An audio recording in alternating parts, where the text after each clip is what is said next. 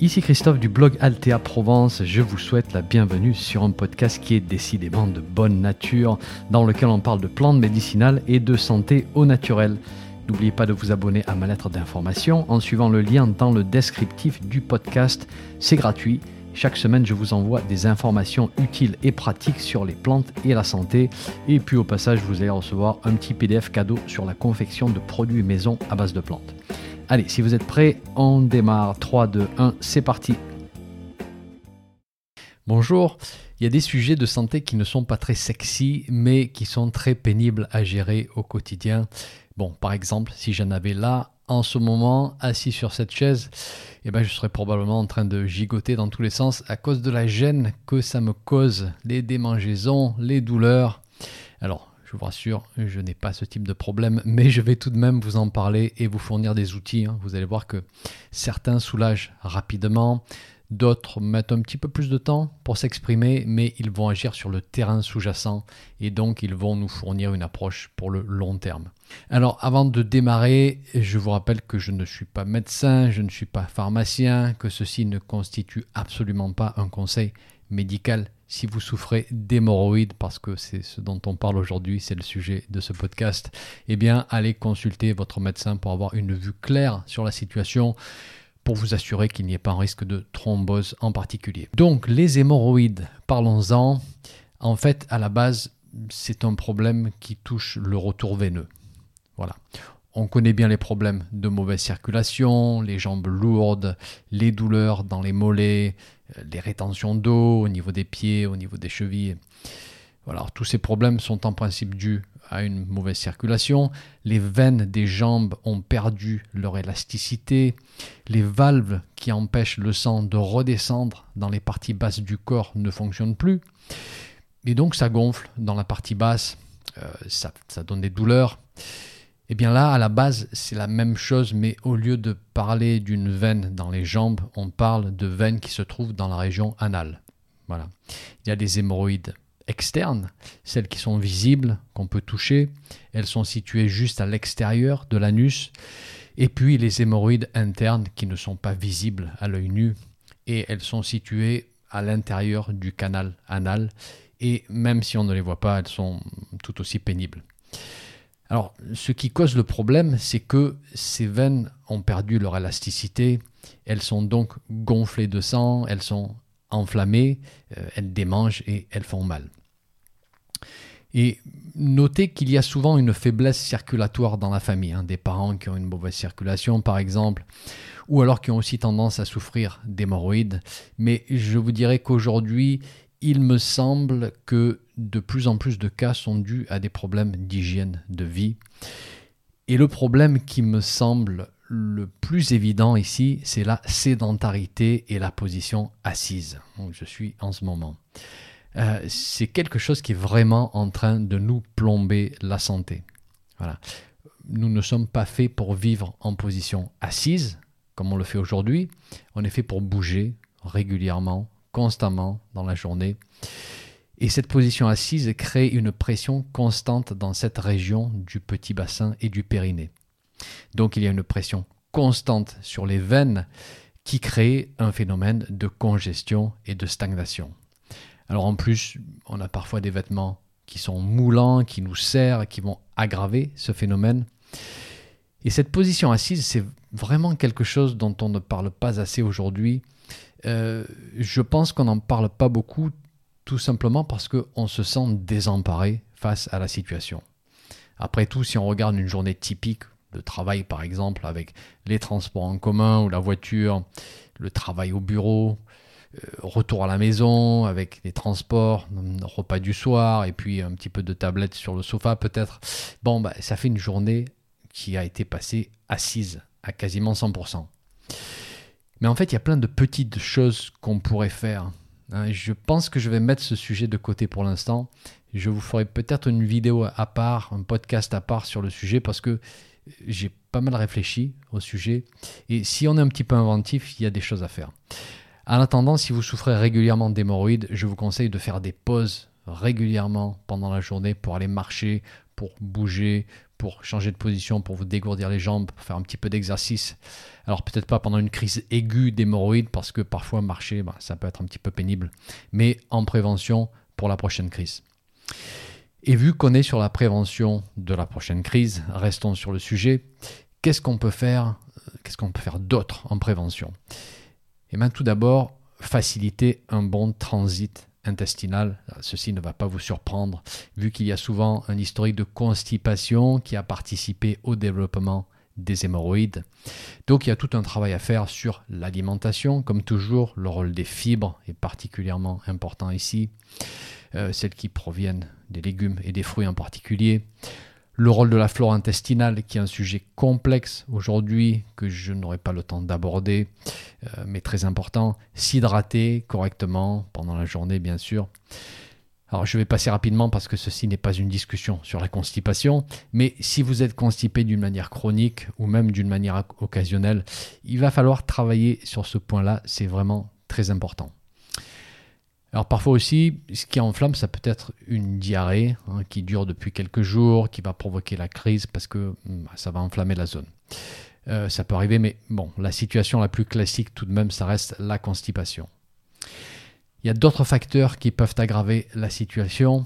Soulever du poids régulièrement, euh, certaines activités sportives comme le cyclisme, la grossesse qui va créer une forte pression sur la zone en question, une tendance à faire des repas trop lourds, ça va peut-être vous surprendre, mais cette tendance à trop manger va créer d'une manière chronique une charge, une pression qui va s'opposer au retour veineux qui vient du bas.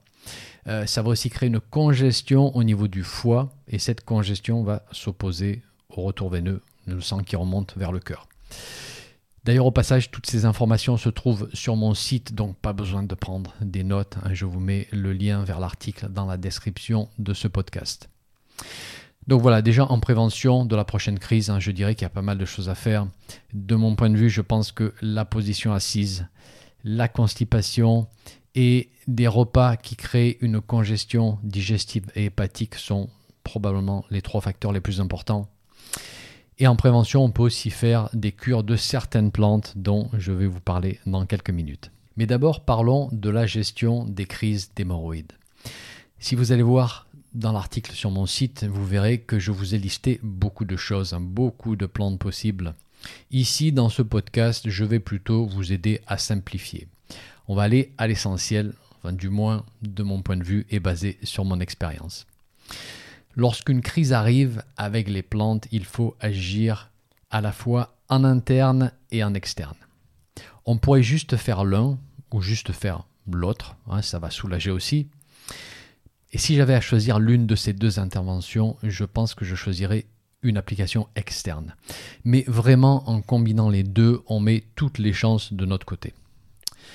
Les plantes qu'on va utiliser sont les mêmes plantes qu'on utilise pour les problèmes de retour veineux et de jambes lourdes. Voilà.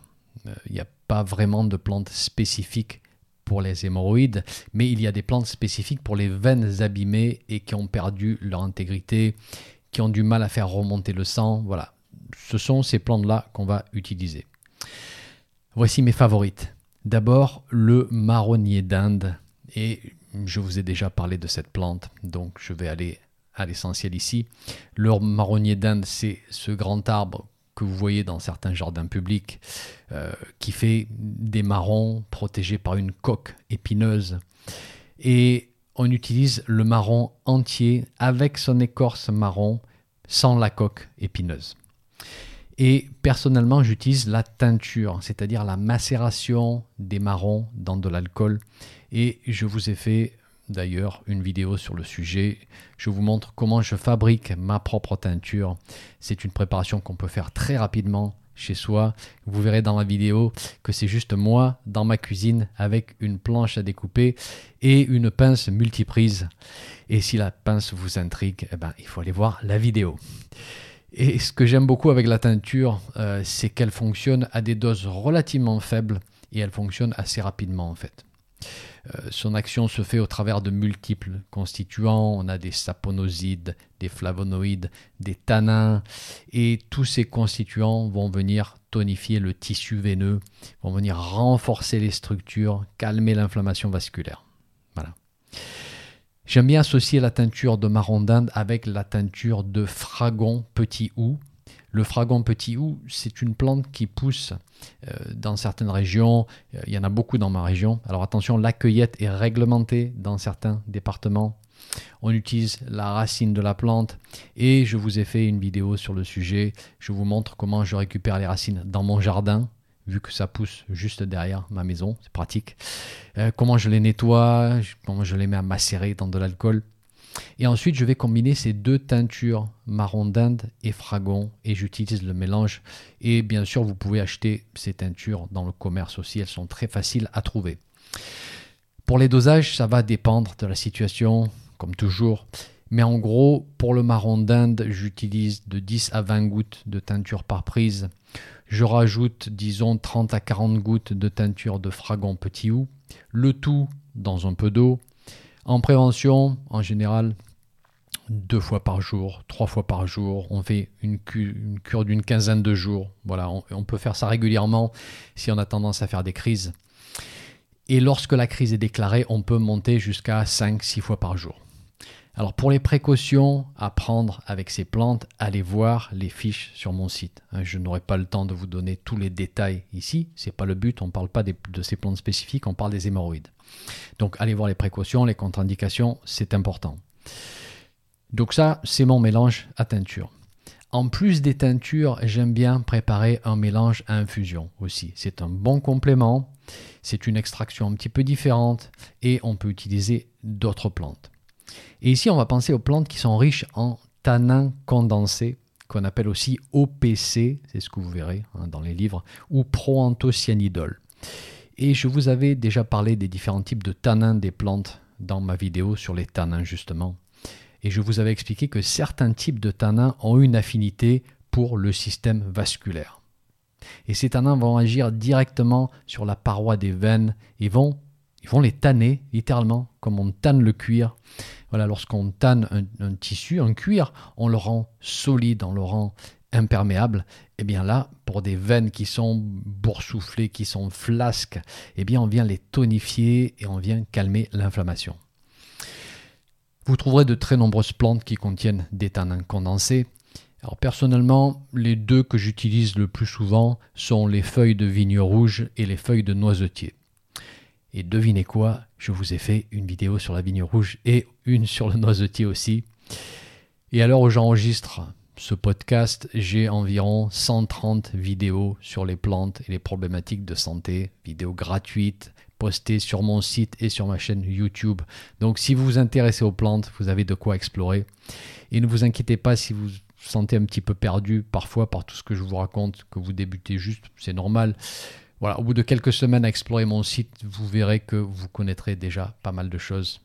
Et je vous rappelle aussi que j'ai mes formations en ligne pour vous accompagner pas à pas hein, dans la découverte de ces plantes. Et vous trouverez le lien vers mes formations sur mon site. Mais revenons à notre mélange à infusion. Donc, vigne rouge ou noisetier pour la richesse en tanins. Et j'aime bien rajouter une plante qui décongestionne le petit bassin et qui fait circuler dans cette zone et pour ça, j'aime beaucoup l'achillée millefeuille. Donc, pour un litre de préparation, je vais faire quelque chose du style, disons 10 à 15 grammes de feuilles sèches de noisetier ou de vigne rouge, et dans les 10 à 15 grammes de sommité fleurie d'achillée millefeuille. On laisse infuser une dizaine de minutes, on filtre et on boit deux tasses par jour. En général, ça suffit. Pendant les crises, j'aime bien combiner la prise de teinture avec le petit mélange à infusion. Et pour la prévention, j'aime bien faire soit l'un, soit les teintures, soit l'autre, les infusions. Et puis bien sûr, il y a d'autres manières de faire. Hein. Je vous donne juste un exemple ici. Et surtout, vous avez de nombreuses autres plantes qui sont possibles. Euh, je vous en présente d'autres dans l'article sur mon site. Donc ça, c'était pour la prise interne. Ensuite, une application externe est absolument essentielle pour calmer l'inflammation, pour réduire cette sensation de démangeaison, pour réduire la gêne. Sur mon site, je vous donne plusieurs préparations possibles. Et là encore, dans ce podcast, je vais simplifier et je vais vous proposer une approche en trois étapes à faire dans le bon ordre. Numéro 1, faire un bain de siège chaud-froid. Ensuite, numéro 2, appliquer de la teinture diluée de marron d'Inde. Et numéro 3, appliquer une préparation grasse pour terminer. Et le tout serait à faire idéalement trois fois par jour dans les périodes de crise. On peut faire plus, c'est possible. On démarre par le bain de siège chaud-froid. Alors ça c'est une vieille méthode mais ça marche vraiment bien. En fait le but de l'opération c'est de détendre les tissus avec le bain de siège chaud et puis tout de suite après de créer un choc thermique avec du bien froid parce que le froid a un effet astringent. Voilà. Les, tissus, les tissus boursouflés des hémorroïdes vont se contracter et ça va soulager temporairement cette sensation de gonflement, de chaleur, d'irritation. C'est particulièrement bien pour les hémorroïdes externes. Pour les internes, ça aura un effet aussi, peut-être pas aussi net, mais je vous recommande de tester aussi. Alors voici comment on procède. D'abord, vous nettoyez la zone concernée et puis vous préparez deux bassines assez grosses pour pouvoir vous asseoir dedans L'idéal, c'est de placer ces deux bassines dans un bac à douche ou dans une baignoire pour éviter de mettre de l'eau un petit peu partout, bien évidemment. Ne remplissez pas trop les bassines non plus. Hein. Le but, c'est de faire tremper uniquement la région anale et pas forcément la région abdominale. Ensuite, vous remplissez une bassine d'eau chaude. Alors attention, pas trop chaude non plus, il faut que ce soit supportable. Vous remplissez l'autre bassine d'eau bien froide et selon la saison, on peut même rajouter quelques glaçons hein, pour accentuer la sensation de froid. Et là encore, pas trop froid non plus. Hein. Le but, c'est pas de, de, souffrir. Vous commencez par tremper la région anale dans la bassine d'eau chaude. Et dès que vous vous êtes habitué au chaud, vous passez tout de suite à la bassine d'eau froide sans attendre et ça va faire un petit choc thermique, ça c'est clair. Et puis dès que vous vous êtes habitué au froid, vous repassez à la bassine chaude et vous faites ces allers-retours deux ou trois fois. Et vous finissez toujours par le froid. Ensuite, vous vous séchez bien et puis vous passez à l'étape suivante qui consiste à appliquer de la teinture de marron d'Inde. Alors, pas pur. Dans un verre d'eau, on va placer un peu de teinture de marron d'Inde et on va rajouter trois fois ce même volume en eau. Donc ça fait un quart de teinture pour trois quarts d'eau.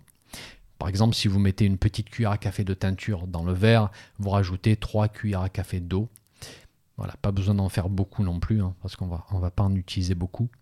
Ensuite, vous mettez ce verre au réfrigérateur, et une fois que c'est bien froid, vous allez tremper un coton démaquillant, et puis vous l'essorez un peu, mais pas trop non plus. Il euh, faut que ce soit bien imbibé du liquide sans que ça dégouline de partout non plus. Vous le pliez en deux et vous le placez entre les fesses bien froid et vous gardez pendant une dizaine de minutes. Voilà, cette préparation est bien efficace, mais elle a tendance à un petit peu assécher la zone.